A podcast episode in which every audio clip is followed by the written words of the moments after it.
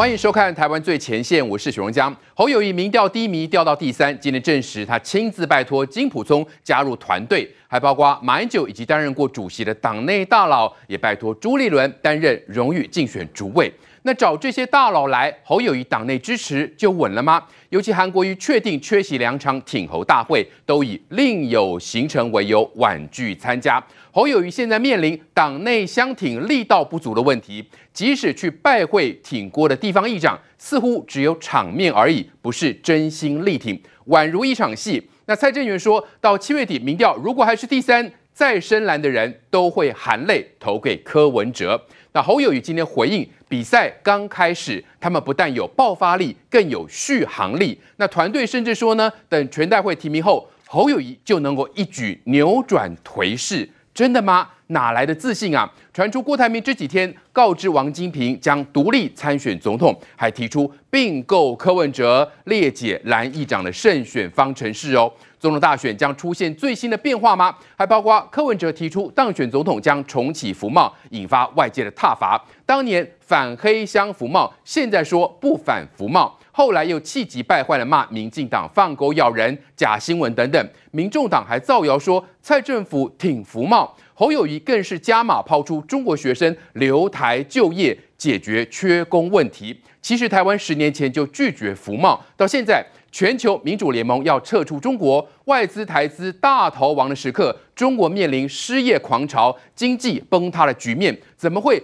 白蓝抢的主张要把台湾跟中国绑在一起呢？都不看国际情势吗？那重启服贸，台湾会有什么变化？是能赚到钱，还是工作被抢，薪水变得更低呢？十年前，太阳花世代都知道服贸糖衣毒药，那现在年轻人不知道吗？另外，俄罗斯佣兵瓦格纳集团发动叛变，仅一天草草落幕，首脑普里戈金二十六号晚上终于发声，表明这次的行动只是抗议示威，并非要推翻普丁了。那这对习近平会什么影响呢？最新局势发展，今天节目中都有深入的分析。先叫来宾，首先是民进党新北市议员卓冠廷，东江哥好，观众朋友大家好。好，再是桃园市议员于北辰将军，中家好，大家好。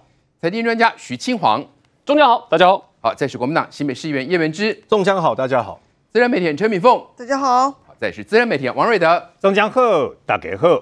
好，我们先来看到侯友谊找金普聪帮忙打选战。那马英九、王金平跟朱立伦则是担任竞选的荣誉主委。颁发既有奖项给优秀的公车路线业者，侯友谊笑容满面，不知道是不是跟最近竞选团队找到战将有关。他亲口证实，邀请到前国安会秘书长，也是前总统马英九的心腹大将金溥聪进入团队。金前秘书长大概在两天前已经加入我们的竞选团队。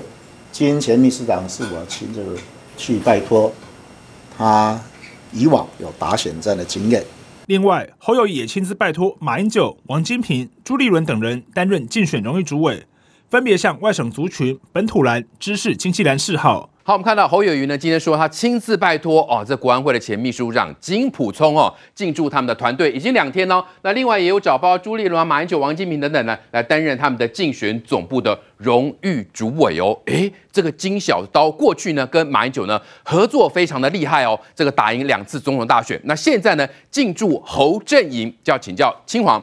再一个在这个部分找来的金溥聪进驻侯团队，是有达到稳定军心的效果吗？你可以看到，我对侯友来讲，他现在最缺的是什么？他现在最缺的就是对国民党内的整合。但所以他才会今天呢出来告诉大家说，是他亲自拜托。重量，你注意重点哦，侯友特别加重“亲自拜托”这四个字。对，他亲自拜托金溥聪呢加入他的竞选团队，然后他也特别讲一件事：两天前，意思就是说呢，两天前他就已经找金溥聪呢在加入他的团队。金溥聪已经参与运作两天的时间了。换言之，他在告诉你说，国民党内也是有挺我的，而且挺我的人经验很丰富啊。那最重要的是，请问。金普聪过去在国民党内是跟谁绑在一起的？是跟马英九绑在一起的嘛？对，所以他可以被视为是说马英九也支持这个，支持侯友谊，而且是连自己过去的心腹呢也到他的团队里面来。所以你可以看到，这个对于侯友宜来讲呢，宣布这三三个消息，他都觉得很高兴嘛。就比如说他的竞选总部荣誉主委有这个朱立伦，然后也有马英九。可是你去注意一件事情哦，他的主委还是没有出现哦，现在出现都叫荣誉主委哦。所以对于侯友宜来讲，他到底有没有完成国民党党内的整合？显然目前还是没有的。但他只是要透过这个消息告诉大家说，我有在做整合这件事情。然后呢，已经有大咖加入我的团队。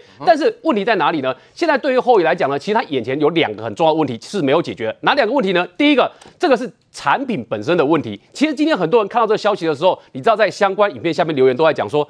啊，你侯友宜找金普中来是有什么用？是产品的问题，又不是行销的问题。你找再厉害的行销跟空战高手来，产品不好，你还要大家吞下去，合理吗？而且讲这个话很多是什么呢？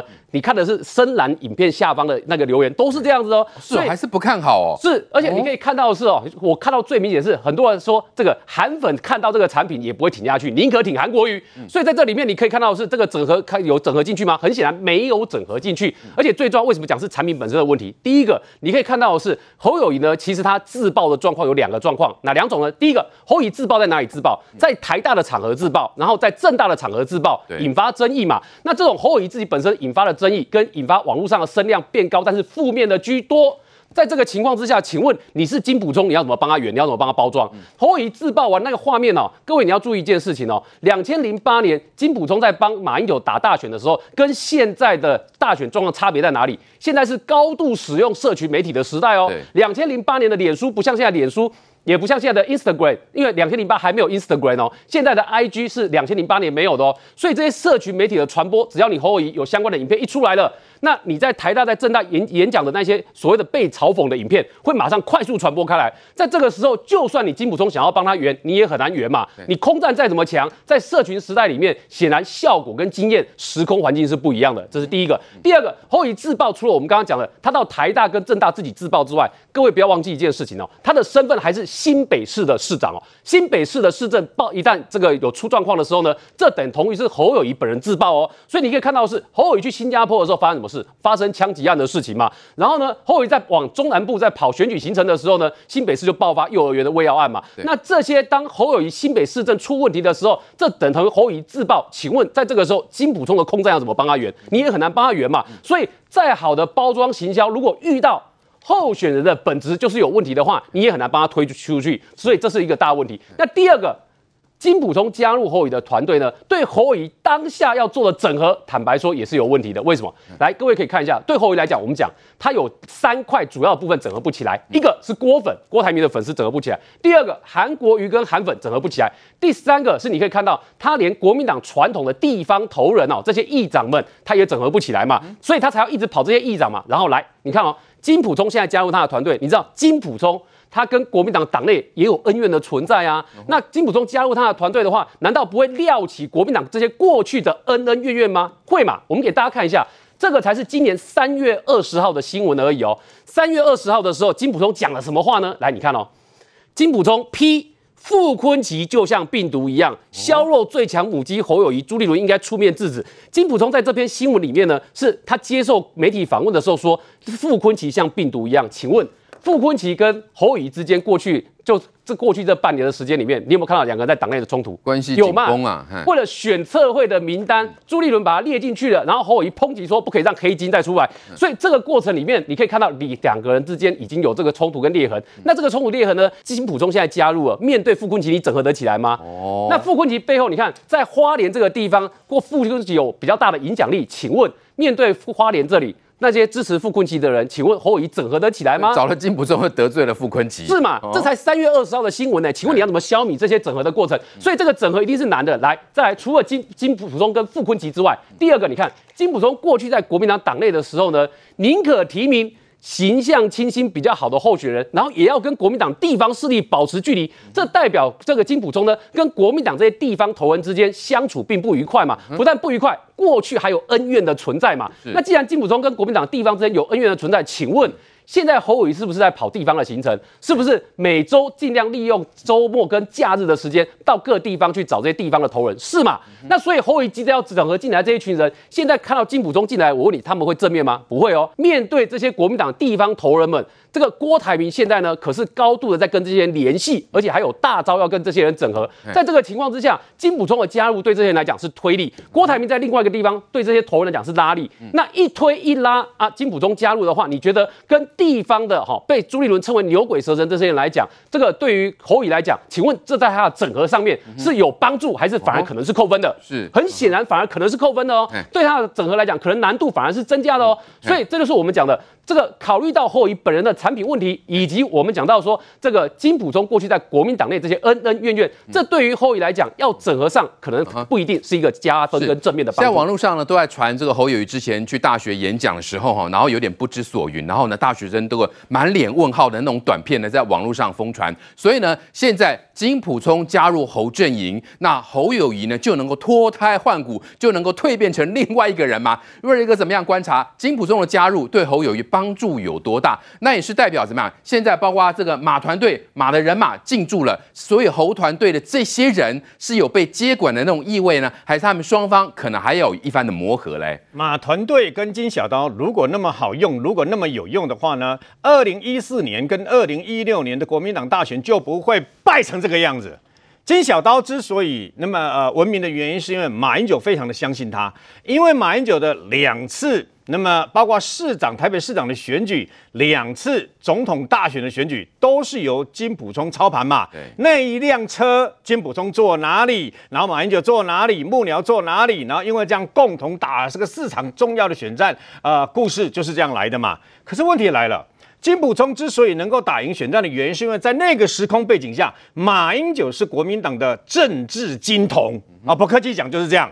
哦，他是那时候的国民党里面视为人中龙凤啊！啊，你忘了马英九那时候选举的时候，还有那个妇女在那个美容院里面洗头，洗到一半，对不对？不顾那个还没冲水就赶快冲出来了。那看那个马英九那个场面嘛。那时候马英九人气之旺。啊，没有错，我还记得我们必须平心而论，马英九二零零八年哦选总统的时候，那时候在板桥的一个造势活动，就是士气如虹啊！哦，那时候人人龙之多之踊跃，事过几年而已啊。你不是看到了吗？我不是来了吗？我把你们当人看，最后活生生、血淋淋、赤裸裸的马英九，最后打败了那么以前的幻想。所以金小刀之所以能够成功的原因，是因为他的产品叫做马英九。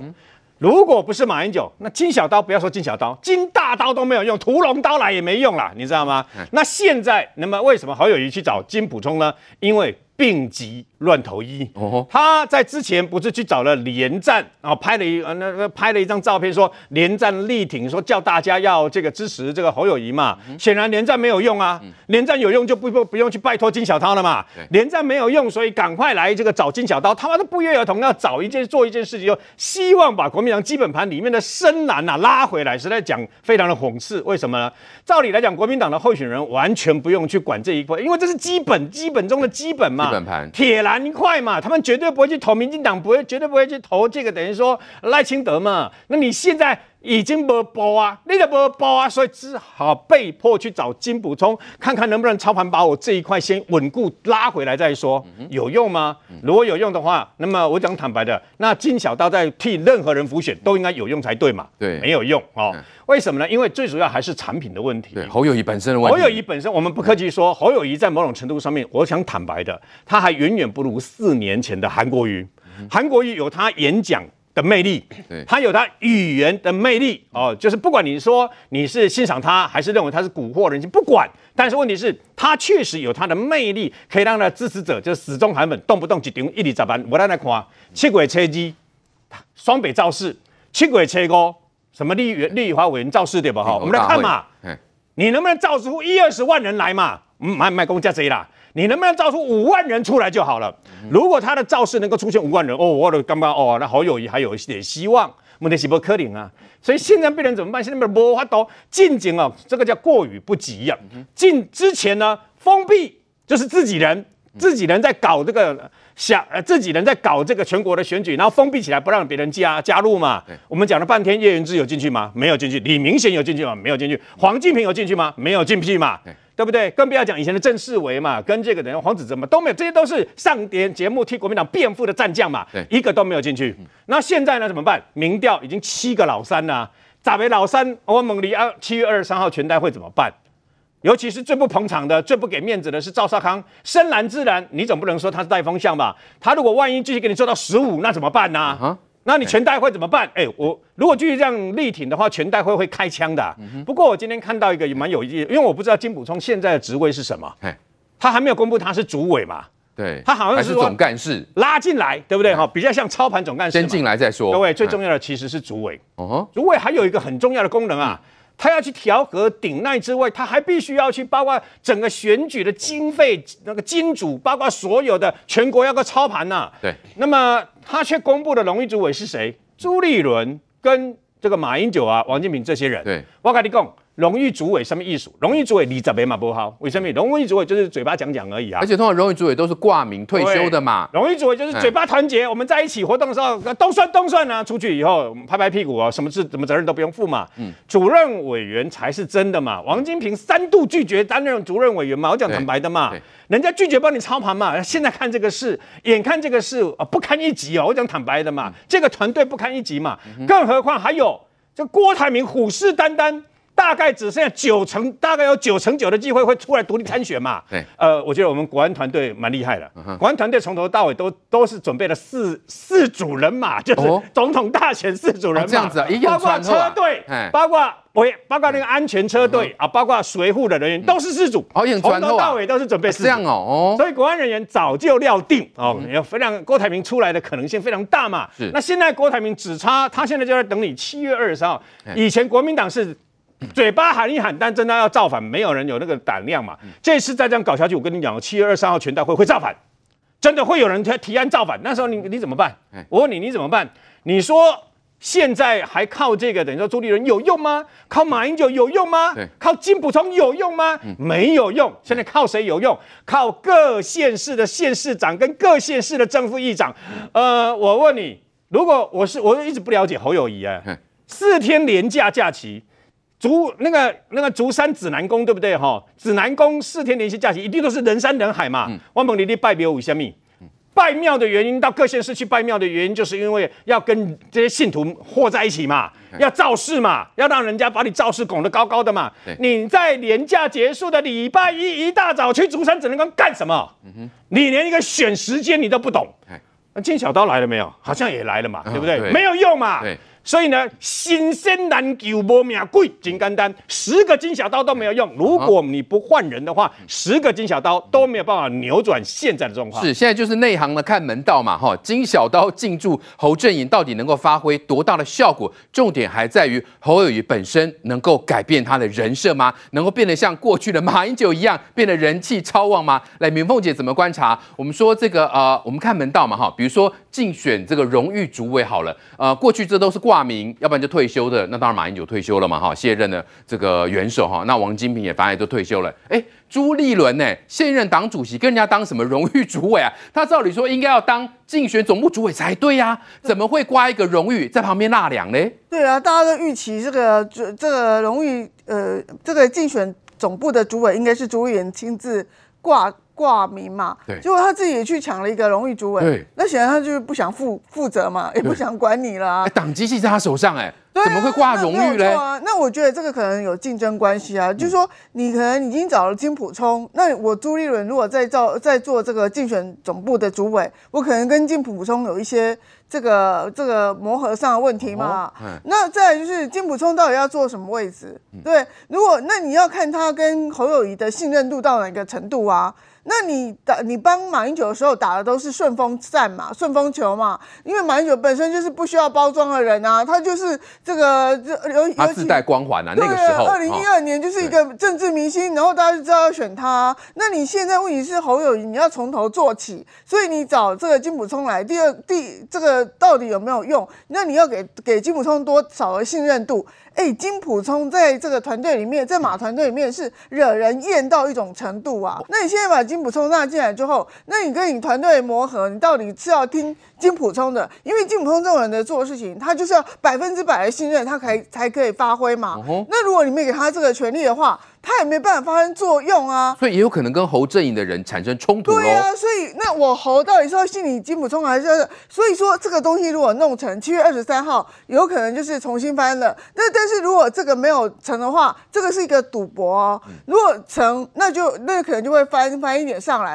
如果没有的话，就全垮，垮更快，死得更快嘛。而且，但是这个东西有一个，对双方磨合可能会是个很大的问题。对，然后再来就是说，当然啦，国出这一招。主要是针对郭台铭来的啦，因为郭台铭现在国民党讲的很好听，说我们要整合郭台铭，可是事实上两边都在竞争嘛。郭台铭他四处来找这个什么地方的这个县呃不派系来做一个做做这个呃造势的活动嘛。那你地方派系朱立伦或是说其他的人，好像就是 hold 不住，好像若即若离，好像快要走了。有有人跟我说，哎。蒋根黄也不一定会真的支持，是侯友谊，可能摆摆场面而已啊，这样子哦。对，因为啊，连这种话都传出来。对，因为侯友谊如果真的没有救的话，蒋根黄根根本也不用去努力啊。说啊，虽然有一个儿子在选举，但是他也知道他选不上，就是硬个冲冲个数这样。那如果这样的话都传都传出来的时候，那你这个东西就是就是一个问题啊。内部军心涣散。对，那你现在就说，因为据说啦，就就你现在这个郭台铭跟。王金平是讲了说我要选到底嘛，嗯、那他为什么找王金平呢？因为他们四年前就合作过嘛。可是王金平其实郭台铭他四年前得罪其实也不少人呐、啊。譬如说，你看那个林玉芳，林玉芳是帮郭台铭当年二零一九年写国防白皮书的，结果林玉芳选举的时候，郭台铭就派了一个自己人去跟林玉芳那个选区选。结果林一芳就落选了，这样哦。对，那林一芳对对柯也很生气啊。那王金平也是被捉弄的一个，国当时这个柯 P 就阻挡了，然后可是那当时就剩下王金平跟这个郭台铭，我不晓得各位还记不记得，就说当时要组一个五党联盟，然后出来做联署。当时不是传出这个王金平一联署书都已经开始开始在联署了吗？就郭台铭三两下就说他不选了，哦，所以你不觉得？对，那你这次又去骗王金平说啊，你要不要来这个帮助我或者怎样？我给你选到底。王金平会傻到这个年纪，我还去、哦？所以你意思说他们两个也不见得互信基础不是那么的对。对，然后你看，可是王可是后友宜的后援会是王金平帮忙弄回来的哦。所以说你看，然后第二第一第一抢的人是王金平，第二抢的人就是金普聪了，嗯、因为据说。郭台铭想要操盘的人选就是锁定金普聪，哦，他好像透过很多管道去找。我也想找金普聪，对，找金普聪操盘嘛，因为金普聪当然是蓝营里面跟这个这个绿营里面邱义仁可以相提并论的人嘛。嗯，那你金那你金普聪在这样子的的这个时间点曝光了，他就等于表态了嘛。嗯，表态说郭台铭。我不支持你了，我就支持侯友宜。其实金金溥聪一直都支持党中央提名的人，就是支持侯友谊嘛。所以说，我觉得这这两张牌打出来之后，郭台铭独立参选的可能性到底会不会降以前那么高？嗯、这个东西就是要一个、哦、有一个估量。那金溥聪有个好处就是有一些小鸡就不会干就不敢再叫了啊，哦、对不对？像那个每次都欺负叶仁之的罗志强啊，对，哦、他不是同家人吗？嗯、对，那罗志强如果在鬼叫鬼叫的话，那金溥聪会骂人的啊，对。嗯他骂过傅昆奇啊，然后他，然后金溥聪，所以意思说金溥聪可以镇住这些小鸡。对，你看很现在很多让这些小鸡比较有信心，因为很多小鸡都是马团队或是这个、嗯、呃郝龙斌团队的人、啊，徐巧芯啊，对不对？都是马团队。对，那敢不听金老师的话吗？哦，其实上次那个钟佩君被骚扰的事情，他要不要？讲出朱学恒也是问过金老师的哦，这样哦，金老也是请教过金老师的意见哦。金老师也是说，如果你现在忍下来的话，你这辈子就很难过了。所以钟佩君才把，所以你要知道这个哦，金老师跟这些小辈的关系其实还有一定的关系联系啊。所以说金普聪当然就是有这个所谓的一个。一个过去存在的威严，威威严出来可以至少可以震慑这些人，但是我们还是要看他未来的运作的默契，跟你授权多少嘛，还有你的主帅，刚才也提到主帅，你本人真的是如果。你跟马英九差多少啊？嗯、差太远了。那我就觉得这个也许也是巧妇难米无难为无米之炊啊。嗯、如果你本身也是弄不起来的话，嗯、你这个你这个厨师再好，你也是煮不起饭来嘛。嘿所以说，我们这张牌是丢出来是好看的。那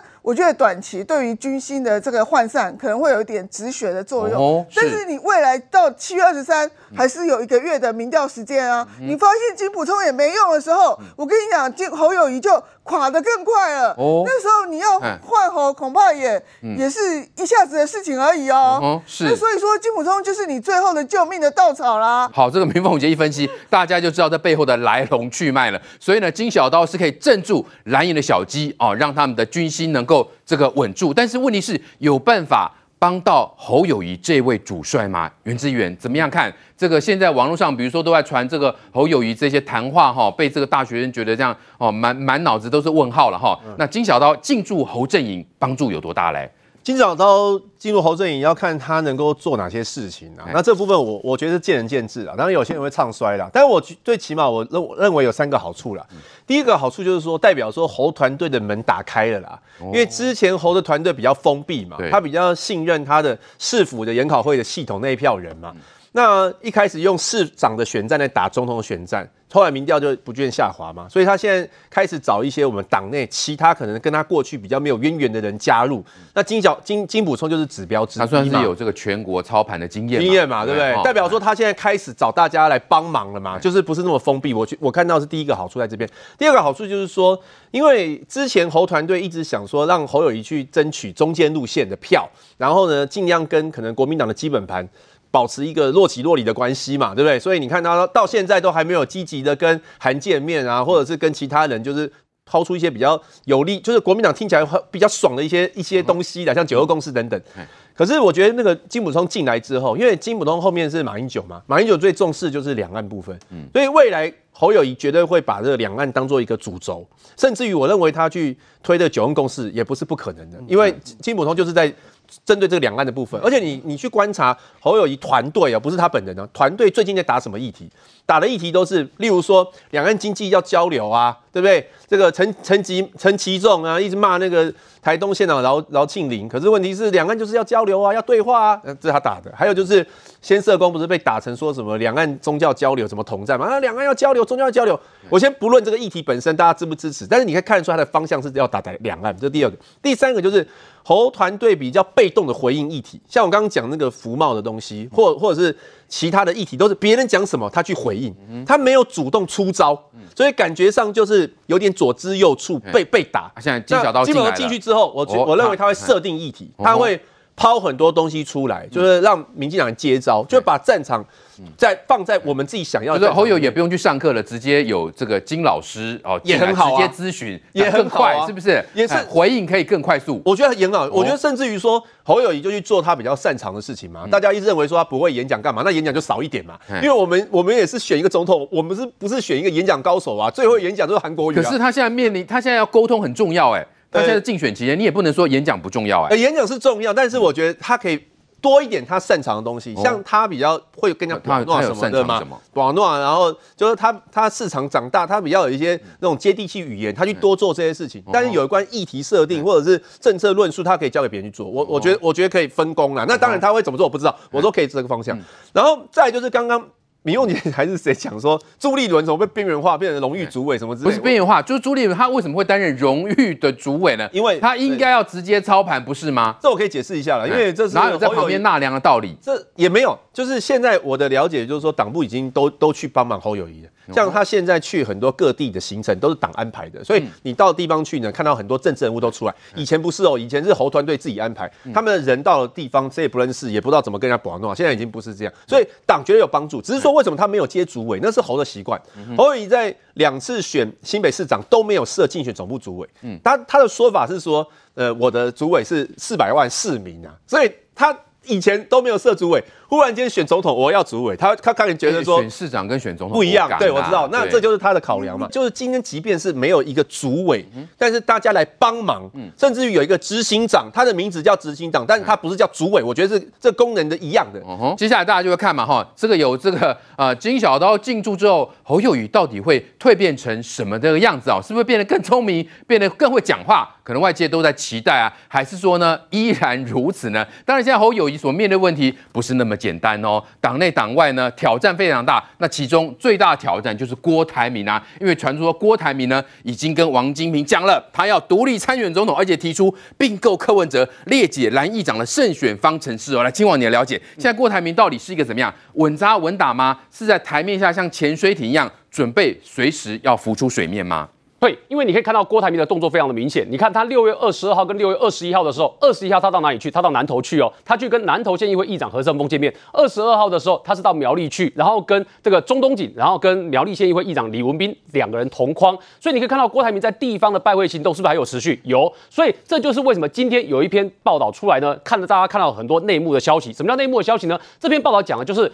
郭台铭的地方拜会的行动，他在做什么事情？他除了去拜会这些国民党地方的议长跟实力派人物之外，郭台铭其实也在问这些地方议长，就是对于换侯跟侯。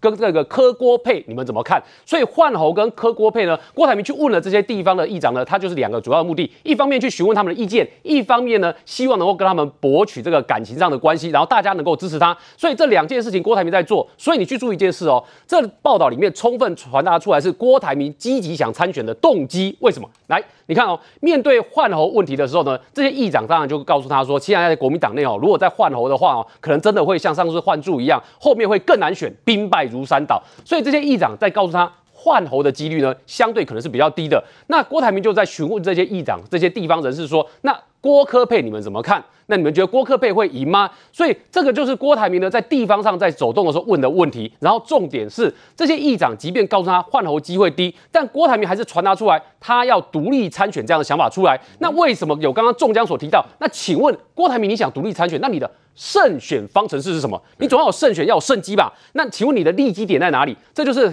其他议长会问他的问题。就你知道郭台铭怎么想吗？郭台铭回答说，他认为他有两个赢的胜利方程式，联合起来就胜利方的是。什么意思呢？第一个，郭台铭认为说，他有中间选民跟年轻选民会支持他嘛？他到这个大学去演讲的时候，年轻人他不是到金门大学演讲的时候，那那些年轻人跟他讲动算动算吗？所以郭台铭认为说，他去跟年轻人讲他当初怎么致富创业，这些呢对于他争取年轻选票有帮助。他认为他有年轻选民跟中间选民的支持，这是一块。那第二个部分呢，他认为说，他这对于这些地方议长来讲呢，他跟他们保持接触，他可以争取到。传统蓝军的组织票跟蓝军的基本盘，那为什么他会这么认为呢？好，重点这个就是我们刚刚前面讲的，这个他跟金普通之间呢看法不一样的地方，什么意思呢？这些地方地方的议长竟然跟郭台铭提出说，现在呢地方的正副议长跟实力派的议员困扰一件事情。困扰什么事情呢？困扰前一阵子选罢法不是通过排黑条款吗？排黑条款通过之后呢，他不是讲到跟黑金枪毒有关的话，这四大条件黑金枪毒有关，你有被判刑罪的话，终身不得参选。以后他们就没办法选。是，以后他们就不能选喽。然后这些国民党的正副议长跟地方实力派的议员呢，他们有人就跟郭台铭反映这件事情，说啊，那你有话都处理不？你有办法处理吗？哦这些人这样子问郭台铭，那请问他是希望郭台铭干嘛？希望他如果有机会当上总统的话，你能不能把这一条法令呢改一下啊？修掉是把它修掉。哦、那结果你知道这些议长提出这件事情，那你认为郭董会怎么回答？嗯、以郭董的角度，当然告诉他，嗯、他如果当总统的话，他会想办法嘛。所以你说我动手我来处理，不是。对郭台 郭台铭给的当然是比较正面的回应，告诉这些议长说他会这个帮忙想办法做处理，然后呢，他就上去他就可以处理。嗯，那他讲的到底是拔拉票还是真的可以处理，这是另外一件事。对，我们现在讲的是说郭台铭认为他的两招，一招是什么呢？一招就是他帮这些地方的议长跟这个议员实力派的议员，尤其是实力派的议员，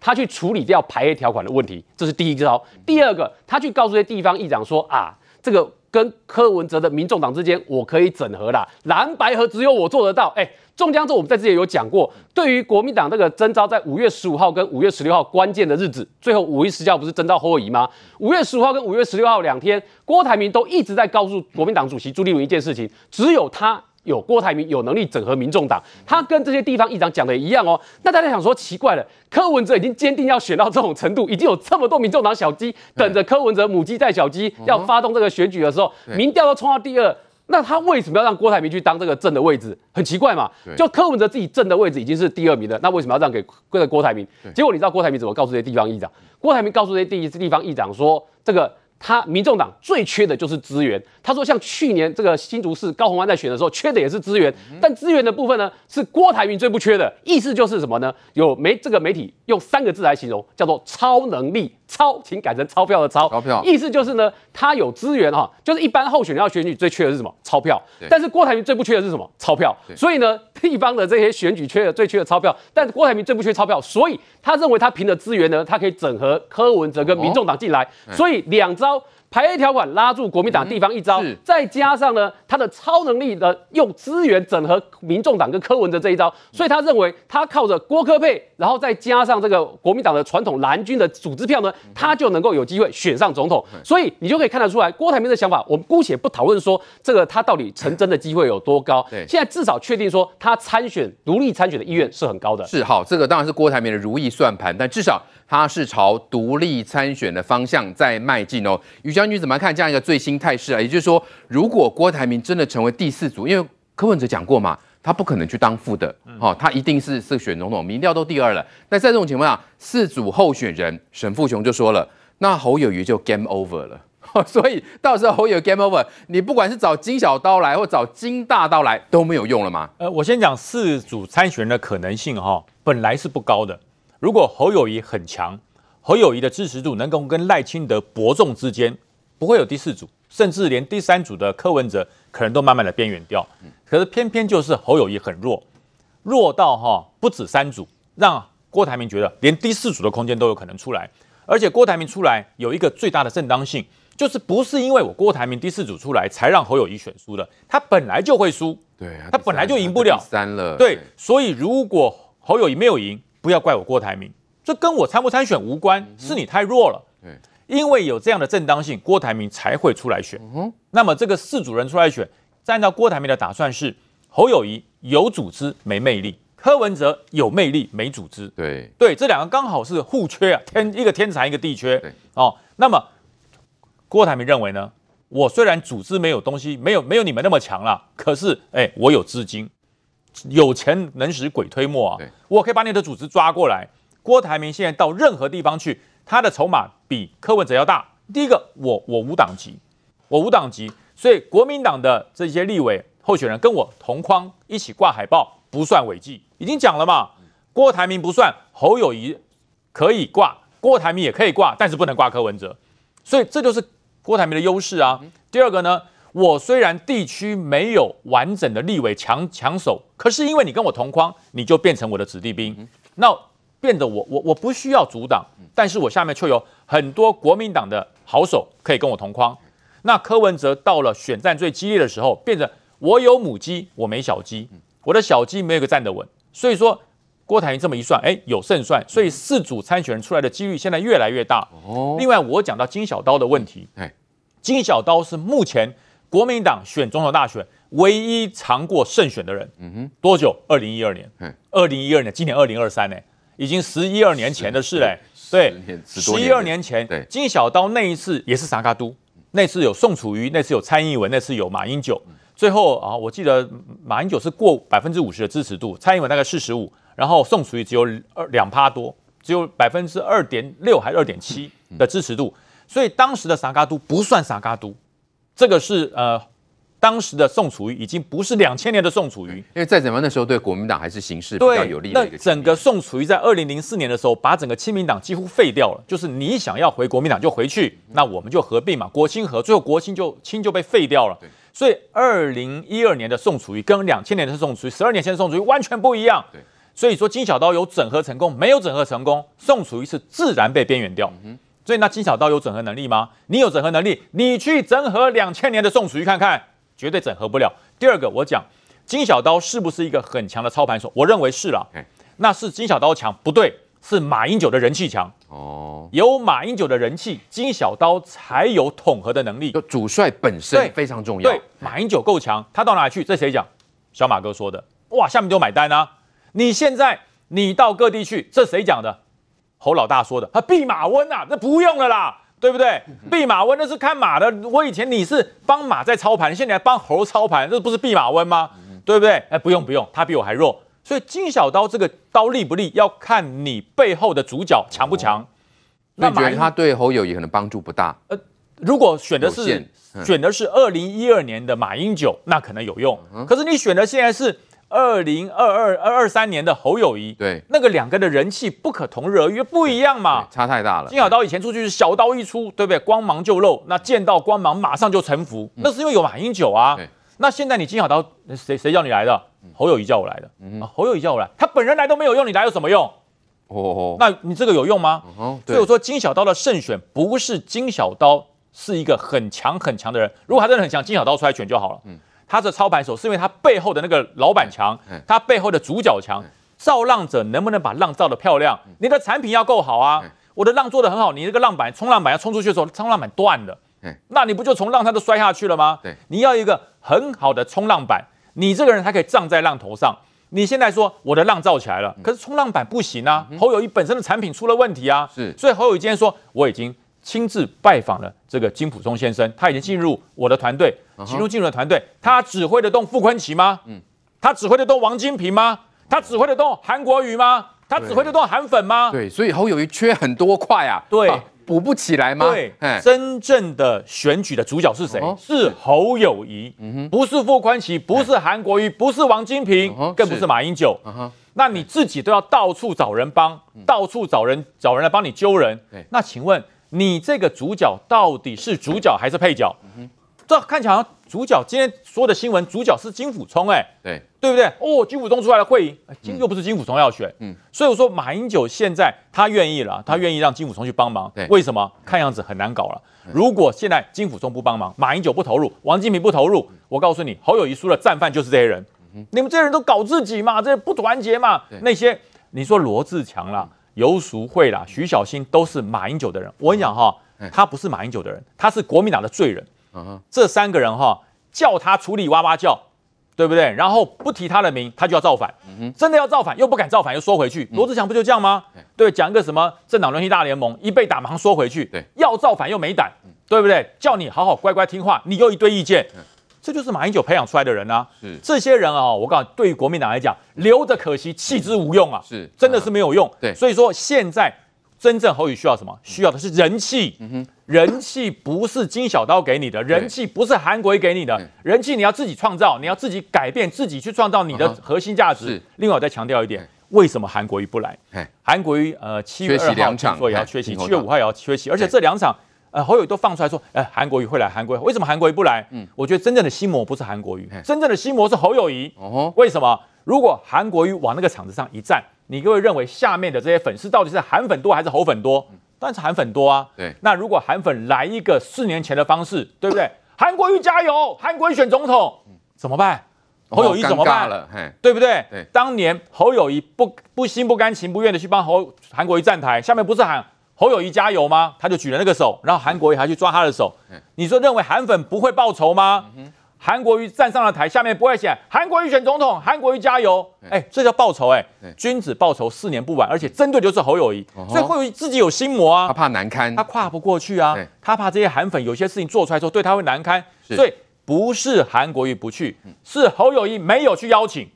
因为什么？他怕。是，所以只好放风声，好像侯友宜有事，哎，这个这个南投县的这个议长有事，都有事，对不对？我看谁有事，侯友宜有事了。为什么诚意不够了，腰杆子不够软了，都想拿别人成功的范例复制到你身上。是，早知如此，何必当初？你从来就不是国民党的一份子，现在拿了国民党 总统候选人的门票。当然格格不入。好，所以冠廷怎么样观察？嗯、现在看起来侯友宜即使找了这个金普聪了哈，嗯、也许可以在他的选战的一些策略上呃有一些帮助。嗯、但是有有一些东西是呃要看韩国呃要看这个侯友谊自己，比如说韩粉这一大块，现在看起来就是他补不起来嘛，因为他要缺席两场挺侯大会嘛。嗯、当然在侯阵营那边，他们有说希望呢韩国出场的这个时间呢能够。关键一点，决定性有影响力一点，所以可能会到七月中下旬才会有比较鲜明的角色，真的是如此吗？到之后七月的中下旬，真的就可以把侯友谊的声势拉起来吗？不，现在最核心的问题还是侯友谊的民调拉不起来，而且他的降幅是有史以来总统候选人在台湾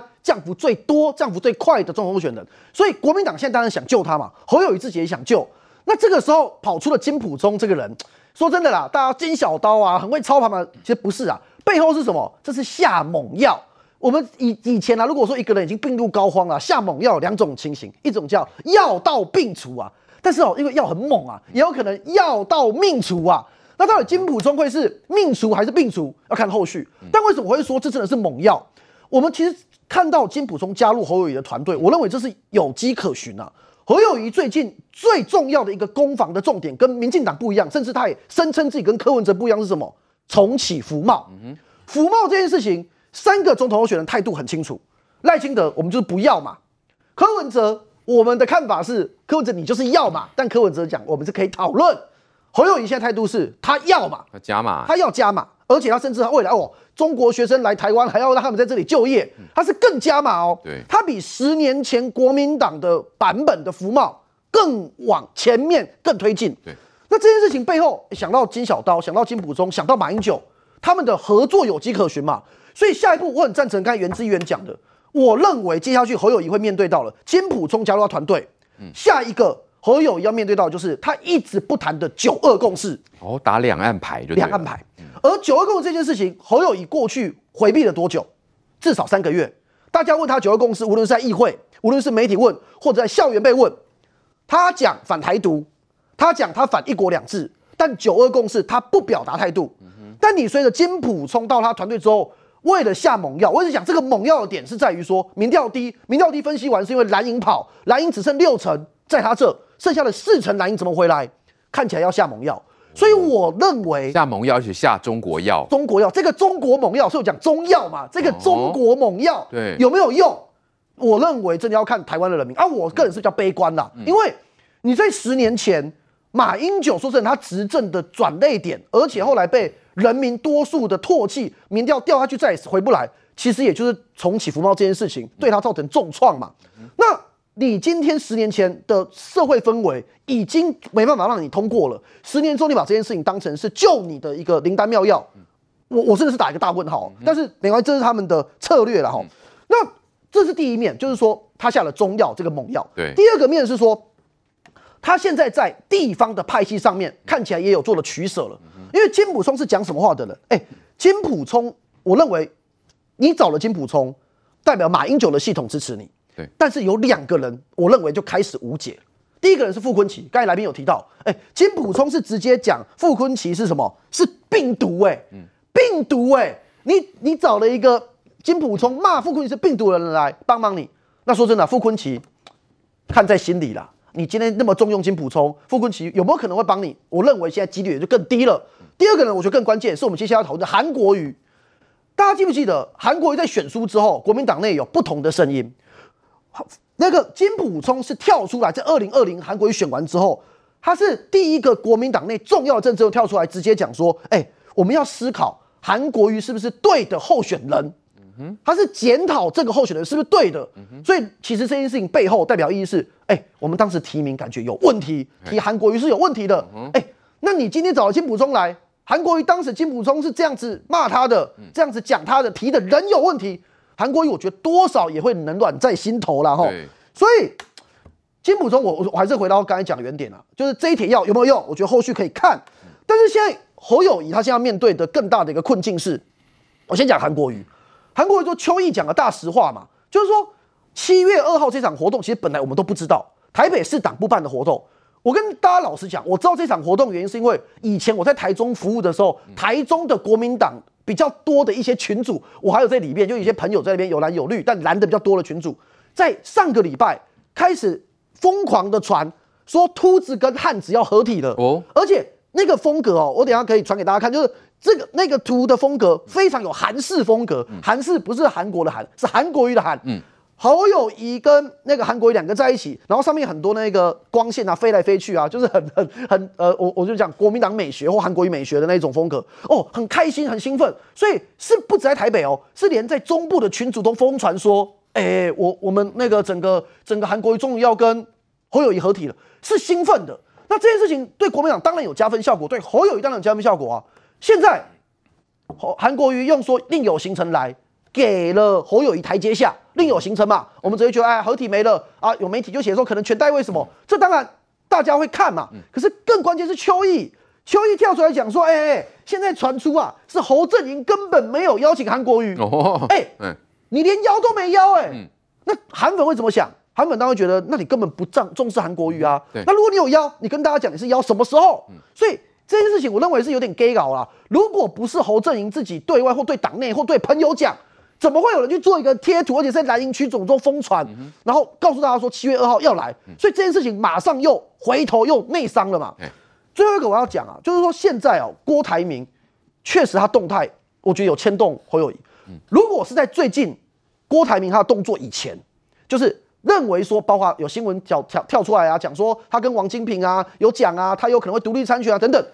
我认为换侯的几率是低的。我一直在讲，我认为换侯的几率是低的，因为现在地方国民党立委没有这种迫切的需求，他民调就算掉，可是朱立伦也经不起在第二次换总统候选人。对。但是如果郭台铭独立参选的可能性变高，或郭台铭跟柯文哲合作的可能性变高。我认为国民党真的就开始会评估，是不是有可能会更换侯友谊？因为我说真的，如果郭台铭跳出来独立参选啊，变细卡都啦，我认为侯友宜要翻转变成有机会当选几率就是微乎其微了嘛。现在已经不高了。可是如果真的再加郭台铭独立参选，或郭台铭跟柯文哲合作，那侯友宜当然倒啊。这样子一个状况。当然会影响到侯友宜。好，侯友宜现在民调第三了，啊，所以呢，现在要全力呃往上拼，希望能够到第二。那现在呢，恐怕党内对自己人侯友宜到底信心有多少呢？那蔡正元是说了哈，如果说到七月底呢，你的民调呢还是没有这个明显的回升，而且是落后给这个柯文哲，就是还是第三名呐，啊。好，然后呢，到时候再深蓝的人都会含泪投给柯文哲哦。那怎么办呢？侯友谊今天就有回应了，他说呢，比赛刚开始了，哈，我们不但有爆发力，而且有续航力，哈，会持续的努力往前。那这个侯正营方面是说呢，等到哈七月二十三号全代会之后呢，就一定能够哈一举扭转颓势。哎，真的吗？侯正营是哪来的自信？然后呢，侯友谊就说呢，我们竞选步骤哈一定会掌握自己的哦，然后快速反应，面对议题呢全力回应，好选举呢。全力以赴来，清黄怎么看侯友谊这番的这个说法？还有侯正颖，他们觉得七二三全代会后真的就能够扭转颓势吗？呃，对他们来讲，当然要这样讲，因为如果不这样讲的话，那个气势在往下，民调也在往下，那对侯友来讲压力就很大。可是问题在于说，他的整合确实是一个很大的问题。为什么说他整合是很大的问题？你光从两个部分就可以看得出来。第一个。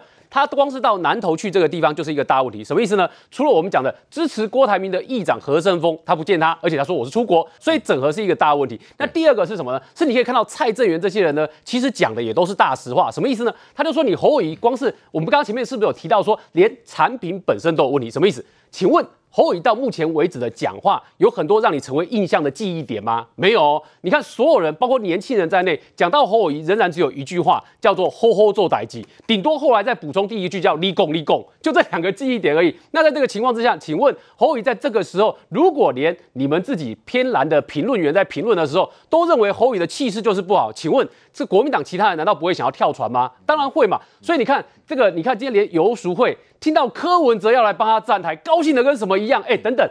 你们国民党的征召的候选人不是是那个不是叫做侯友谊吗？对。那怎么你们的候选人一听到有柯文哲可以加持，高兴得不得了？嗯。这个状况正常吗？当然不正常嘛。正常。因为表示你的母鸡气势不够嘛。对。你的母鸡如果气势不够的话，在这个时候，你看游淑慧跟你讲什么？他说他需要四方英雄好汉的帮忙。那换言之，打国民党跟侯友谊能够给他的注意非常的有限，连反映在人气上面都是一个大问题。所以你可以看到，在这两个条件加持之下，这就是一个负向循环。你人气不好，好然后你。产品的会讲错话，然后你在新北市的市政会出包，然后当整个态势变负面的时候，你的小鸡又出走，变成出走潮的状况，所以这些条件加总在一起呢，就变负向循环，就是我们讲说它的状况呢，其实坦白说是有点糟的。所以在这个时候，我问你，国民党党内整合怎么办？你是这些人，你要让他整合进来吗？所以很难嘛。而且我们再讲一件事情，即便你看，像我们讲到这个，他到彰化县去，彰化县你去注意看哦，他跟彰化县议会议长谢典林、侯友跟他同台的时候，你有没有注意到旁边还有一个人？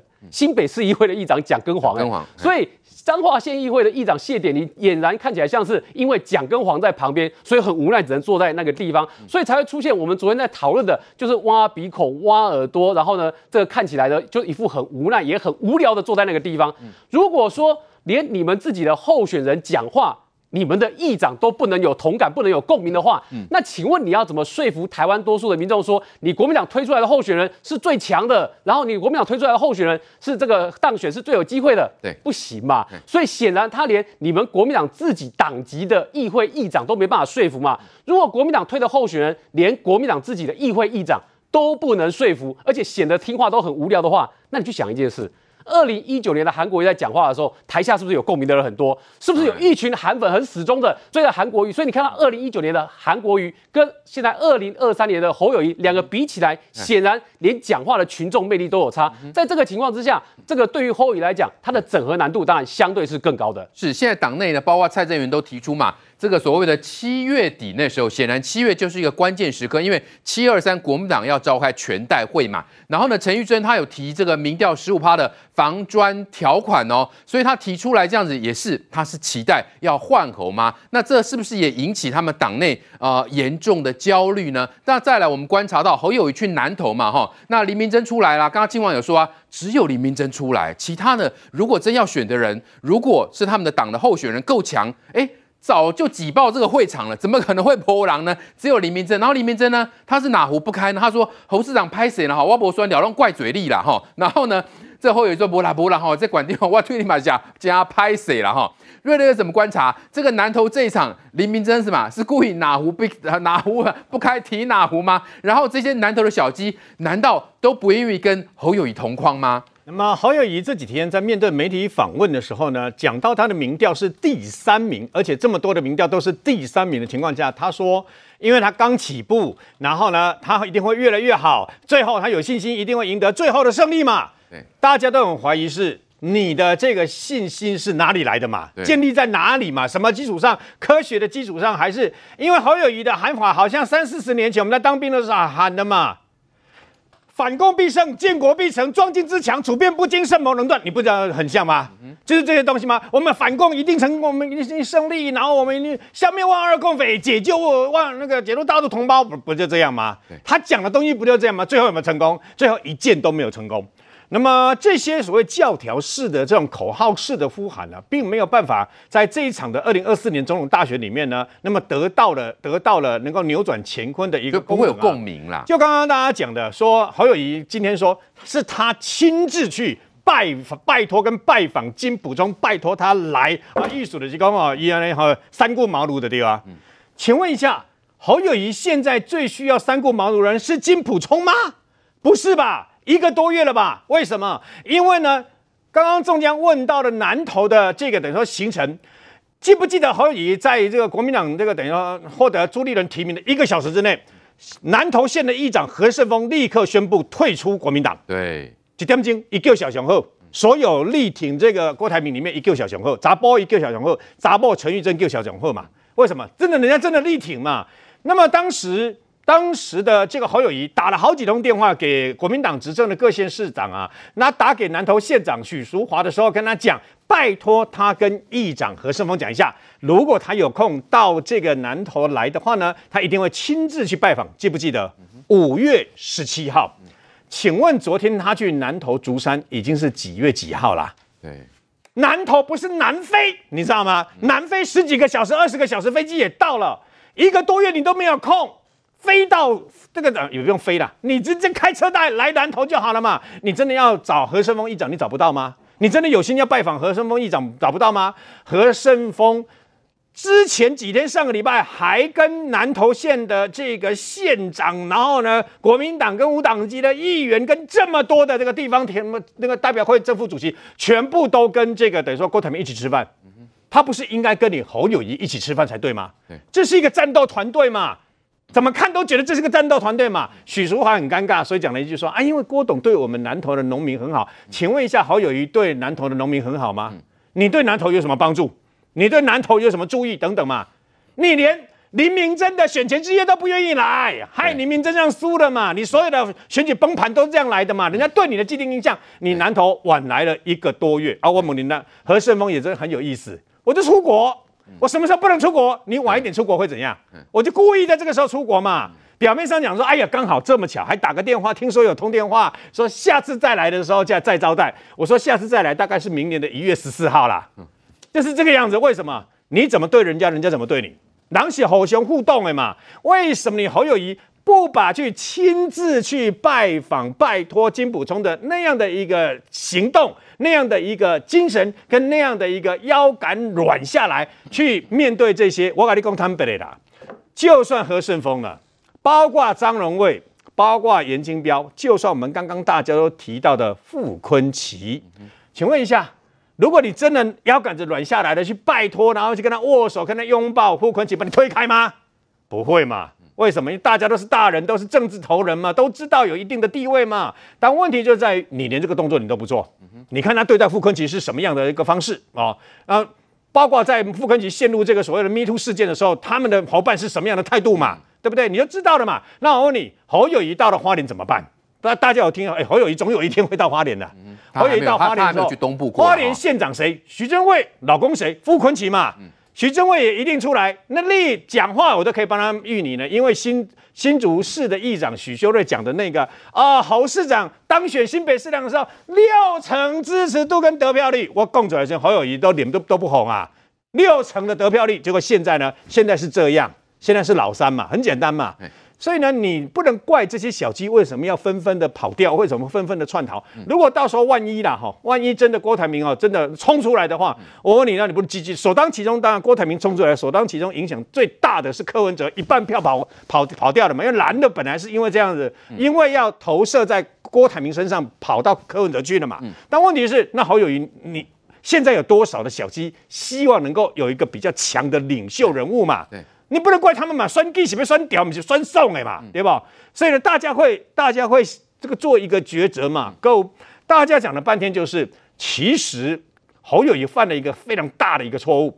去年十二月，美丽岛电子报民调，他的民调还有三十九点九，他都没有去想，他跟他的团队还有国民党都没有去想，为什么现在剩下那么中广战斗蓝领袖赵少康所做的十七点九三，你们都没有去想为什么？我请问你，民进党有做什么吗？没有啊，民进党真正的攻击还没开始哎、都是侯友谊自爆嘛。所以呢，事实上呢，侯友谊自己的问题，刚刚我听到叶仁之说侯友谊不会演讲，所以少说点话。我跟你讲，直接退选呐！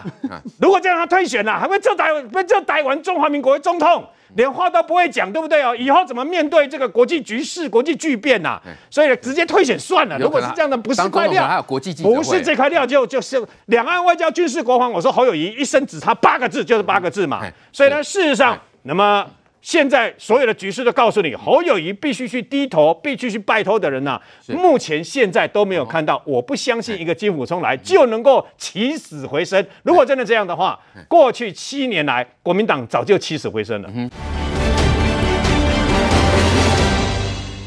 将军怎么观察了哈？这个侯友谊去南投了哈，只有李明珍啊，李明珍反正现在也不选了嘛，对不对？小鸡在哪里呀、啊？怎么没有小鸡靠过来呢？那再来，我们看到台北市的游淑慧。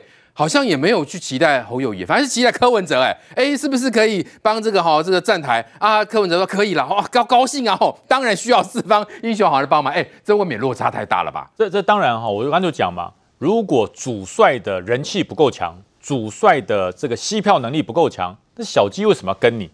这是当时呃国民党推出来是始料未及的，他认为侯友谊出马，一定是各方都吸过来，对啊，因为。呃，之前大家都希望侯友宜去帮他辅选，大家需要你的时候你不去，现在你需要大家的时候大家也不来，就这么简单。当时你有人气，在新北市拿将近六成的支持度，哎，每个地方希望你帮他去站台，席面如金呐，都不去，哎，这个不行，那个不好，哎，那个那个底不太干净，哎，那个跟我的溃靠不太合，都不去，呵呵，这代志。你人家求你的时候你不去，现在你要求人家，你的腰杆弯得越晚越困难。你在七月，你认为说七月二十三号全国党代表大会好了，就算给你过关了啦，党代表通过正式提名以后，这些地方的诸侯，这些地方的头人就会自己就会来投怀送抱嘛。你在想，我跟你讲，你等到七月二十三号，你已经是哎过了奈何桥回不了头了，你非走到底不可的时候，你一跑去跟这人家，人家哎不能出国吗？人家不能你到你到南投，我到屏东吗？你到屏东，我到新北吗？哎、欸，不巧，你不早讲，我到你新北，你现才来啊？拍谁，我一定有行程，对对，不行吗？嗯，要找借口，随时都有借口。嗯，想要见你，立刻就见你。哦，你越晚见，人家越不想见。嗯，为什么？这声势没起来嘛。嗯，大家真的认为说，呃，侯友宜在七月二十三号国民党党代表大会开完正式提名之后，侯友宜的声势就一冲冲回百分之三十九吗？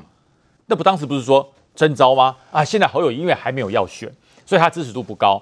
等到朱立伦唯一征召侯友谊的时候，他的支持度就扶摇直上，坐直升机冲到第一名。各位，一个多月了，结果也没有，哎，这越掉越低啊，对，越摔越惨啊。这表示什么？这表示侯友谊没有人气，侯友谊的缺点完全暴露。拉到南投这个林明真是讲这样，我觉得我越越听就觉得很故意，高级酸呐，高级酸呐，就是说，哎呀，侯市长别在意啦。别人都说我林明珍很在意你没有帮我复选，害我选输，我完全没有那个意思。对，呃，这个事情对你很委屈啦。那那是我自己不好，我自己不努力，我没选上，害你哎遭殃，真是不好意思。这叫高级酸呢、欸，这就跟习近平讲一样。中国真的很有钱，跟习主席没有关系，是我们中国百姓自己不够努力，所以我们现在很很辛苦。所以习主席你受委屈了，一样高级酸嘛。我告诉你，这种讲法在中国都被抓起来了。你敢酸习主席？那侯友谊，你认为他尴不尴尬？超尴尬啊！我要拍谁？我要拍谁？哎，拍谁？拍谁？拿点讲三次的。对，我要拍谁？我要拍谁？如果 你坦荡荡，有什么好拍谁的？啊，对呀、啊，你就自己不努力嘛，对，就自己选不好嘛，你自己就不够实力，害我倒霉，对不对？就怪像谢龙一样那个选不上的，不就这样子吗？啊，真的拍谁？侯友宜真的拍谁？如果今天侯友宜民调是第一，他会说我要拍谁吗？他会说我不好意思吗？不会。他会去跟金小刀低头吗？他会去跟这些头人握手吗？如果侯友宜，还是跟当时征召之前，哎，我就讲嘛，刚刚选完新北市长那种那种人气，嗯、哼那种高支持度，我告诉你，现在侯友宜跟现在不一样，没办法，天不从人愿，对不对？朱立伦千算万算，哎，真的没算到这一点，或许朱立伦早就算到了，征召的同时就是你完蛋的时候。侯友宜现在真的还等七月二十三吗？你等七月二十三号，哎，我告诉你哦，七月二十三号突然间万佛朝宗，全部归向我，我又冲到第一。当时不是民国民党的立委赖世宝也这样讲的吗？哎。侯友谊等到党代表大会冲到百分之三十五，我们就所向披靡啦。对，那如果冲不到嘞？对，冲不到就完蛋了。所以说现在，呃，我我我认为侯友谊应该慢慢想到一件事，他会慢慢希望郭台铭出来，因为郭台铭出来选，说不定侯友谊还可以变第二。嗯，对，因为他分掉柯文哲的票。哦，是对。如果郭台铭不出来，侯友谊还真的是稳稳当老三呢。他那个便当是撸假撸刷嘴，老三越做越开心。是，所以现在侯友宜心心想，哎，郭董你还是独立参选吧，这样子的话，我说不定可以第二。是，来观点怎么观察？南投这个部分，侯友谊去了哈，没有碰到何胜峰。哦，当然何胜峰是这立场鲜明，就挺郭嘛。再来林明珍家族在当地，他们影响力有多大？到底侯友宜有办法整合吗？哎，我的了解是哦，林明珍当然还是很在意的哦。说真的，对于林明珍来讲，他本来政治上面延续的关键意义，在这个南投的头二选区的补选，其实。说真的，不会因为侯友谊去或不去影响选情。嗯，但是去或不去，四个县市首长，从蒋万安、张善政、卢秀燕到侯友谊，四缺一这件事情，代表国民党挺林明真不团结了。侯友谊当然这事情难辞其咎嘛，嗯、那背后其实跟何胜峰也是联动的。虽然说何胜峰现在已经退党了，哎，现在无党籍当然可以出国，可是熟知南投政情人都知道，何胜峰跟林明珍关系是非常麻吉的啦。哦，长年以来其实两个人的关系是非常好的。哦，所以某种程度上面，何胜峰的这个情绪可能也是因为林明珍当时。侯友谊没有帮他这个选前之夜站台，跟他保持距离，所以这事情都是联动的。我一直在讲嘛，选举有恩报恩，有仇报仇。南投看起来不团结，就是有仇报仇的典范嘛。哦，接下来我要讲哦，就是说蔡正元跳出来说啦，说，哎，七月份的时候啊，如果民调侯友谊还输啊，深蓝可能会含泪投柯文哲。我稍微看法跟蔡正元有点不一样。我观察到的情形是哦，就尤其在我的选区里面，当然我们跟选民在互动嘛，有深蓝的，也有深绿的，也有中间的。我觉得深蓝的选民过去这三个月有一个很显著的改变。大概在三月份的时候啊，当时深蓝的选民都说啊，会啦，我们一定会支持侯友谊啊啊，虽然他们会 murmur 一下哦，虽然他当过阿扁的警政署长啊，但没关系，他很会做事。但现在六月份问哦，其实很多深蓝的选民已经改口了哦。他们现在不用等到蔡正元讲了七月了，现在已经改口。怎么说？他们直接都讲说侯友谊我支持不下去，我会改支持柯文哲。哦，哎，然后我就进一步问他们为什么嘛？我就这还记录一下，就是第一个是，其实韩国瑜这个韩粉不爽，我觉得对他们这些深蓝的支持者有影响。嗯，我问他们的那个接受资讯的来源，很多都是看到一些韩粉或挺韩网红的一些影片，我觉得有影响到他们的对于侯友谊的支持度。接下来就是说侯友宜。我觉得最伤最伤的一件事，还是他到台大跟政大跟这些学生答非所问，然后互动起来。说真的，望不是人君啦，就你无法独立回答问题这件事情，我觉得确实很多人会觉得恨铁不成钢。那当然，第三个，很多深蓝的支持者没有讲的秘密是，哎，说真的，侯友谊的血统不透纯正的哈，呃，包含他你说他的省级啊等等这些事情，那只要一点点理由，可能就可以讲说我不支持侯友宜了。那这些因素全部都串在一起，呃，加上之前很多地方的力量也都没有处理好，我觉得当然是他选情雪上加霜的原因。最后一个我要讲哦，就是说现在侯友宜面对一个最大的困境是，本来大家认为柯文哲民调未来会往下掉，是因为。柯文哲无法在全台湾七十几个选区都提出具有代表性的立委参选人，对，就你能想象吗？很多的选区强的还是国民党候选人跟民进党来竞争。柯文哲就算提的候选人，哎、可能会比较边缘一点，在绝大多数的选区。可是因为这一个状况，本来大家认为说，你到了选举后期的时候，母鸡是要靠小鸡背的，很多立委选区下去再盯到底的时候，立委是要过半的，所以立委会反过来变成说去扛。总统的轿，很多地方总统名义上过去之后，哎，带去了镁光灯的焦点。可是地方这些支持者是立委叫来的支持总统，本来这样状况底下是侯友谊有优势，应该会往上，柯文哲会往下。但是最近很多的改变，尤其是很多的立委国民党参选人已经四处的在讲说，哎，我们最后啊，也许会找柯文哲来站台，甚至柯文哲也。不在乎这件事嘛？柯文哲，你看他去接受广播采访的时候，被问到说：“哎、欸，像游淑慧啊，你可不可以去帮他站台啊？”柯文哲直接讲：“可以啦。”然后游淑慧讲：“哎、欸，我当然要四方英雄好汉来支持啊，我们要下架民进党啊。”就这一套论述，如果变成是国民党的主流论述，就是国民党的立委候选人要侯友谊站台，也要柯文哲站台，变成主流之后，嗯柯文哲民调就不会往下了。嗯，因为在地方。哎，某个立委参选人他的场子，然后明明上面挂的是跟呃总统参选人国民党的侯友谊联合竞选总部，哎，但现场来柯文哲，柯文哲说，哎，某某某动算，哎，现场的支持者难道会讲说，哎，那这个立委动算就好，我不支持柯文哲，我去支持。不会，因为如果是支持游淑慧的，然后柯文哲来，哎，那我就投他好了。对啊，对不对？是啊，侯友宜反而只能做到平衡了。嗯，可能有一个场子是柯文哲去，有一个场子是侯友宜去，哎，搞不好柯文哲还比侯友宜更受欢迎。嗯。那这个状况底下，本来很多选战专家评估的，因为没有组织战，柯文哲明天会往下，这件事情就不成立了。而这样子最大危机，反而是侯友宜。好，柯文哲最近呢提重启服贸，让自己陷入了错乱，更小登秀气哈，他先否认又承认，然后再骂人。那时代力量立委邱显智呢，就这个炮轰柯文哲扭曲历史啊，他说台湾人应该要唾弃他们了哈。那另一方面，我们看到。当年的太阳花学运的发言人吴峥，他也就翻出过去的记录，他就说：“哎，那时候柯文哲是医师，哎，对于两岸服贸的这个表态，怎么现在变了呢？那为什么会变？他请瑞德哥，现在柯文哲到底是一个什么样的想法？既然当初是反的，为什么现在又要重启服贸嘞？因为很简单，那么柯文哲现在的他的民调呢，那么大概是坐二望一、啊。那本来呃这个稳居老三的状况被侯友宜给打破了，所以柯文哲现在在尝试。要如何那么制造更吸收更多的这个票？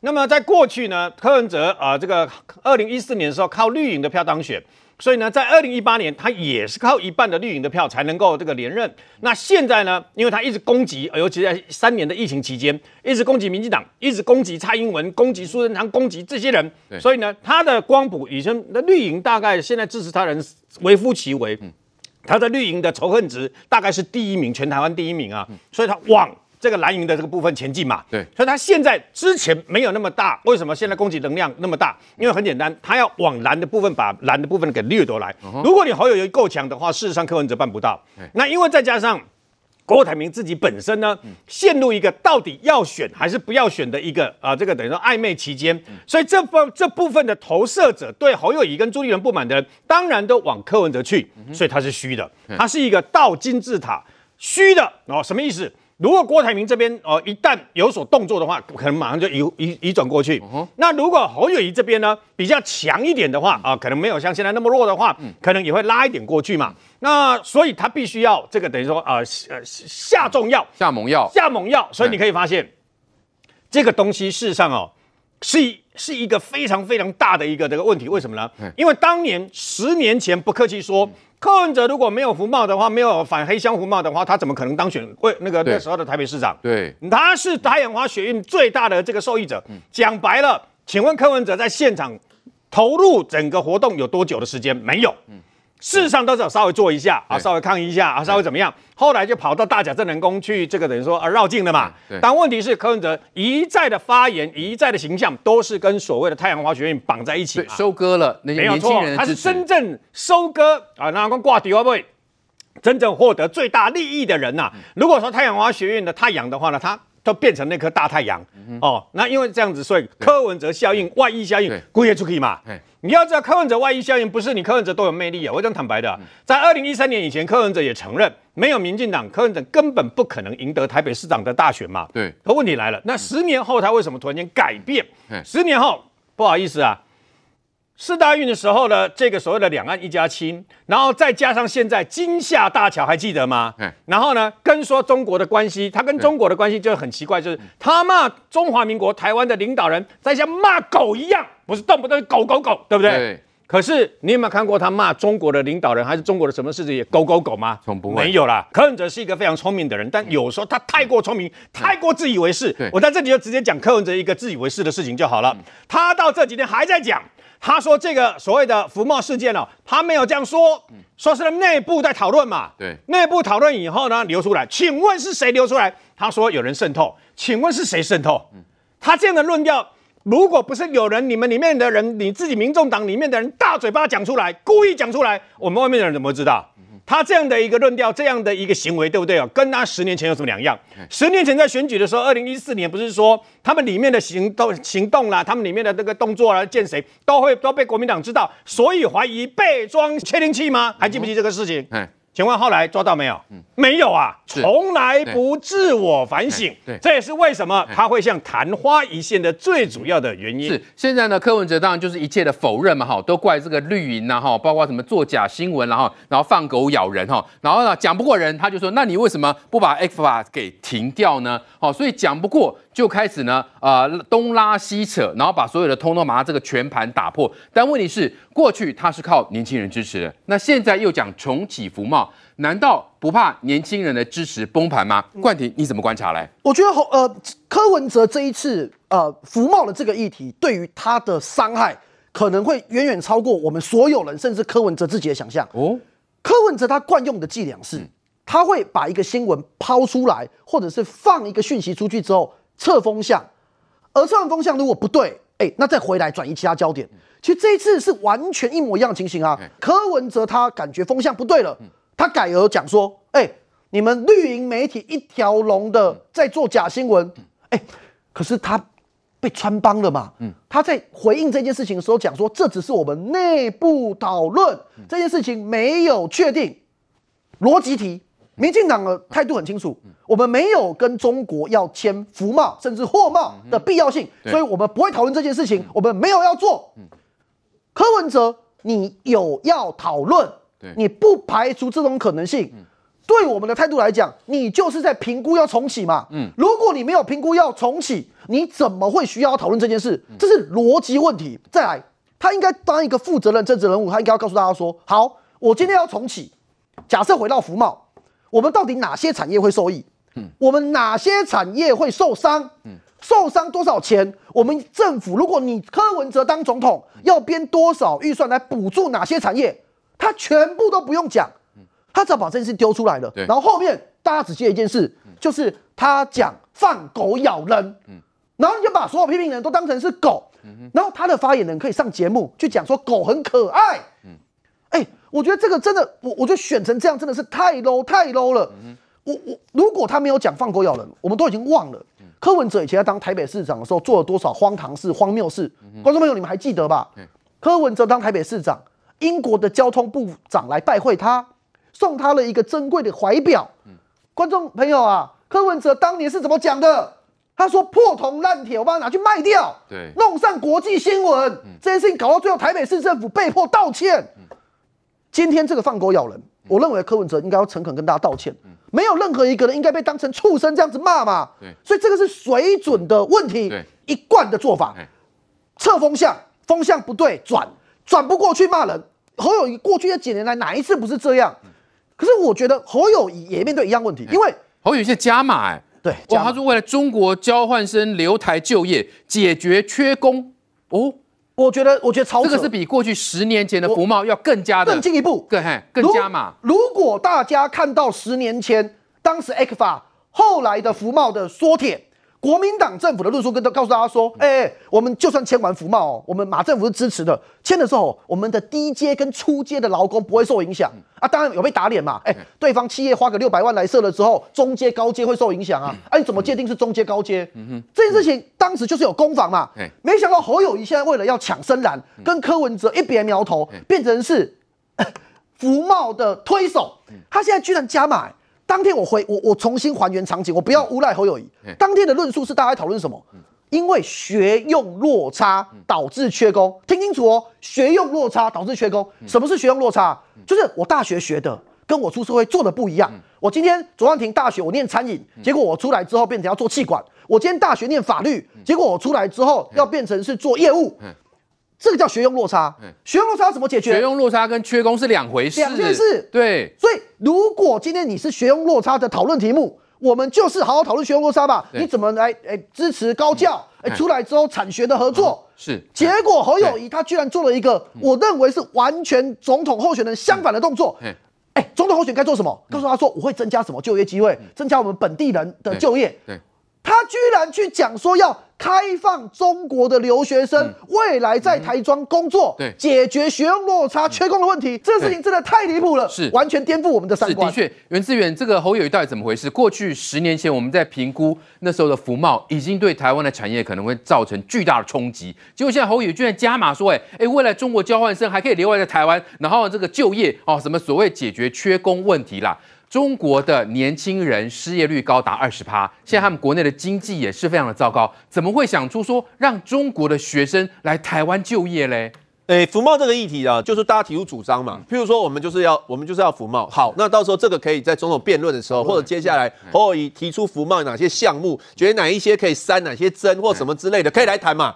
对不对？这个是总统候选人的义务嘛，也是他的责任，把它说明清楚嘛。对对。那民进党反嘛，那大家就来看，对不对？想不想交流，或者是有没有帮助，大家来谈嘛。这是一个正面的嘛。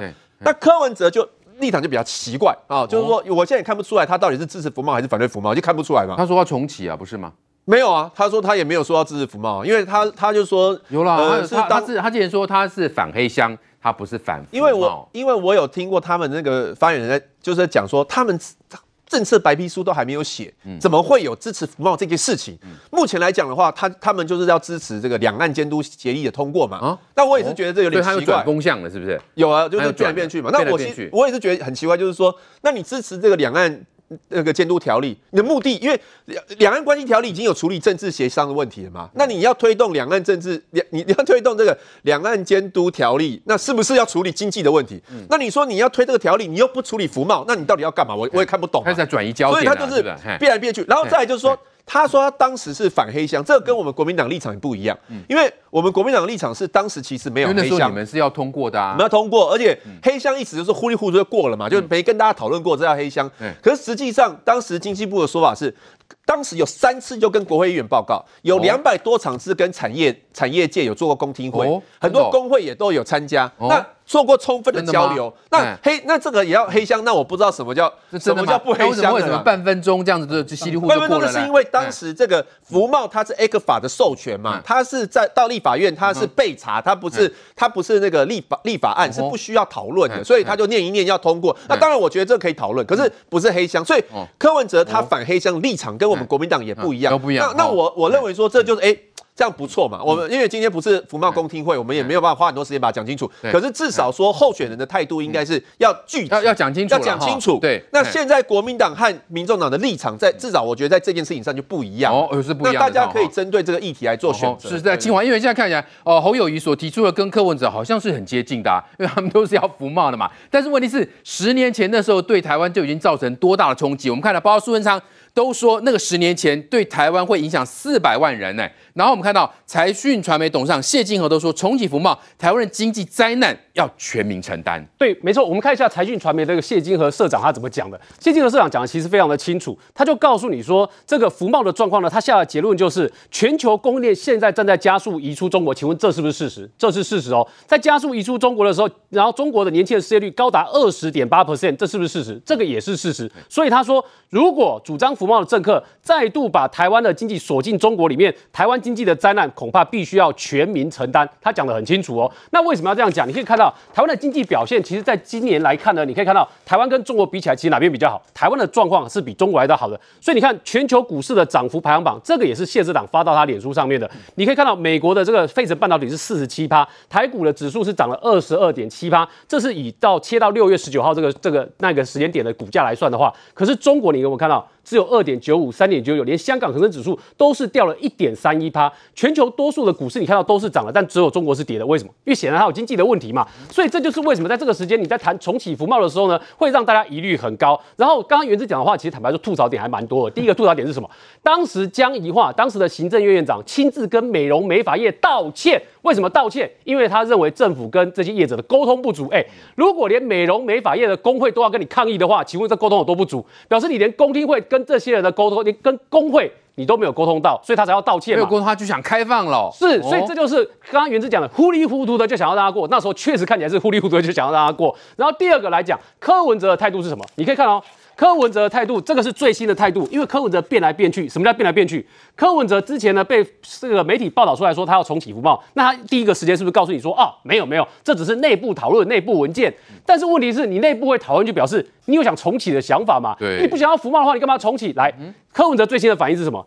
他到广播的时候，那个那个媒体的黄伟汉就问他说：先货贸再服贸，先监督条例，然后再货贸再服贸，请问这逻辑对不对？柯文哲自己说对啊，这逻辑很清楚。请问这两句话，柯文哲是不是要重启福茂的？对，是嘛？他的态度看起来对福茂这件事是正面的嘛？好，那我们再讲第三件事情。第三件事是什么呢？那到底福茂对于就业会不会有影响？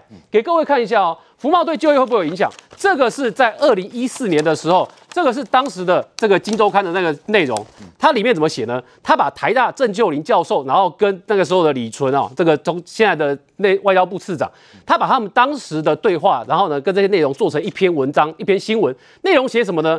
大家的疑虑的部分是，你只要投资有二十万美金，等于台币差不多六百万左右，你就可以请负责人、有经理人、有主管、有专家。那你知道这四个都可以到台湾来？请问，经理人不是劳工吗？这专家不是劳工吗？主管不是劳工吗？他当然也是劳工啊，他又不是资方的那个负责人。你说负责人算资方，我还相信。请问专家是什么？然后你再看第二点，专家他怎么解释的？注意看哦，当时的疑虑在这边哦。所谓的专家不限。取得专门职业证照者，所以当时郑就林教授就说，没人能保证他们会派谁在这里。美法专家每天帮老百台湾的老百姓洗头、先洗脑，这也叫专家吗？然后你想想看，这个就是一个后门条款嘛。你用专家的名义，他又不需要取得职业证照，所以这就是为什么大家在质疑说，你这时候提出来会影响到台湾的就业。而且我们再给大家看，你从开放的项目来看，它还会影响到台湾什么？两个部分啊，产业加就业加治安，什么意思呢？刚刚我谈的是就业机会，你看当时呢，我们讲福茂要对中国开放的项目，提到。电脑的相关的服务，安装电脑硬体、软体执行服务、资料处理，请问这个不会有治安的疑虑吗？这个不会有国安的疑虑吗？对，而且我们刚刚是不是讲对产业可能会有疑虑？为什么？因为这边还提到我们刚刚提到。最简单的洗衣、染发、美发这些，你也要开放？请问这个部分对产业不会有冲击吗？对，所以这些部分都会有冲击。但是你看到的是柯文哲提出了服贸这个政策，侯友宜还加码，哎，对，还加码说要开放中国学生呢，在台湾留学的时候呢，然后后来就直接衔接就业市场，哎。中奖，你知道这为什么奇怪吗？我们的政府坦白说，对于就业市场，对外国人来台就业是有规定的，但是目前没有开放中国人来台湾就业哦。是。那这个部分坦白说，如果是中国学生来台湾的话，你知道我们规定的薪资门槛是多少吗？我们规定是要四万七千九百七十一，薪资达到这条件以上的外国人才能来台湾就业。对。那你就算要开放中国的话，我请问哪几个中国的一般的学校在台湾念完大学毕业之后，他就有这个薪水？所以侯友谊提出这个呢，他只有两个解释：第一个，这是假议题，因为一般中国学生来台湾留学之后呢，毕业根本不可能有这么高薪资；第二，除非他是有特殊任务的学生，要不然的话，他怎么可能来台湾一取得学历，他留下来就业，他就可以高于这个薪资？所以侯友谊跟柯文哲抛出这个议题呢，以台湾的经济状况跟台湾的现况来讲，都会让人家觉得是不可思议。是，来，明凤姐，我们说重启福茂这个议题，还有一个很重要的因素就是国际局势，整个的国际情势现在都在脱中，所有的国际级大企业都要脱离中国。结果现在我们看到柯侯两位的总统候选人，竟然要想把台湾锁进中国。对，这个是很令人觉得很诧异啊，因为服贸来讲，其实是一个过时的法案呢。尤其是你过去的时间点是可能台湾的经济上面啊，可能比较弱势一点，然后这个中国刚好在这个所谓起飞的阶段。那时候中国是世界工厂，世界工厂，对，没有错。那而且当时的中美关系也是和谐的，所以说我们就是有一堆人要推这个服贸。那我们那时候这个意见，即使是这样，也是一半一半啊。那到最后也是在审查，但是。审查是因为过过程问题，所以才没有过嘛。但是如今你时时空转移到十年之后，世界局势已经改变一塌糊涂啦。那个美国的那个国会议员就千千告诉万告诉，千万不要跟中国做生意呀。而且这个依照苏贞昌公布的这个服贸内容，很多是要塞地点的。如果你服务业可以交换，我们的港口可以交换，让你来服务的话，我们是引狼入室吗？那你简直是哎。现在台现在美国现在美国布林肯去中国访问，中国什么都不谈，就跟你谈台湾问题，问你台湾的这个大选，你美国要支持谁？那你现在如果你开放这种服贸的话，他管你做生意，他会派一堆间谍来这边做国安的工作嘛？这根本就是现在来谈这个东西，根本就是违反国安的这个意识跟条款，跟威胁国安嘛。所以我觉得这些人，如果你要你要说货贸，我们还可以谈一下，因为这个东协五国这个货贸的进口免免关税，我们货贸上面如果只是货物的交流，免关税上面还可以再谈一谈。但是如果你要跟我谈服贸，我跟你讲，你不必了。我觉得现在的国家安全就守了这条线。如果你放人进来，然后这个从事在各行各业这个溜来溜去的，天哪，那你还要什么国军吗？三五两天就被这个什么情报还有什么都收集完了嘛？现在的福茂是国安问题，不是经济问题。我觉得这些这两个阵营的人，他们到底有没有把台湾的主权还有台湾的国家安全放在心上呢？随便的乱讲，然后这个柯文哲只是很很肤浅的想要去抢这个所谓深蓝的选票。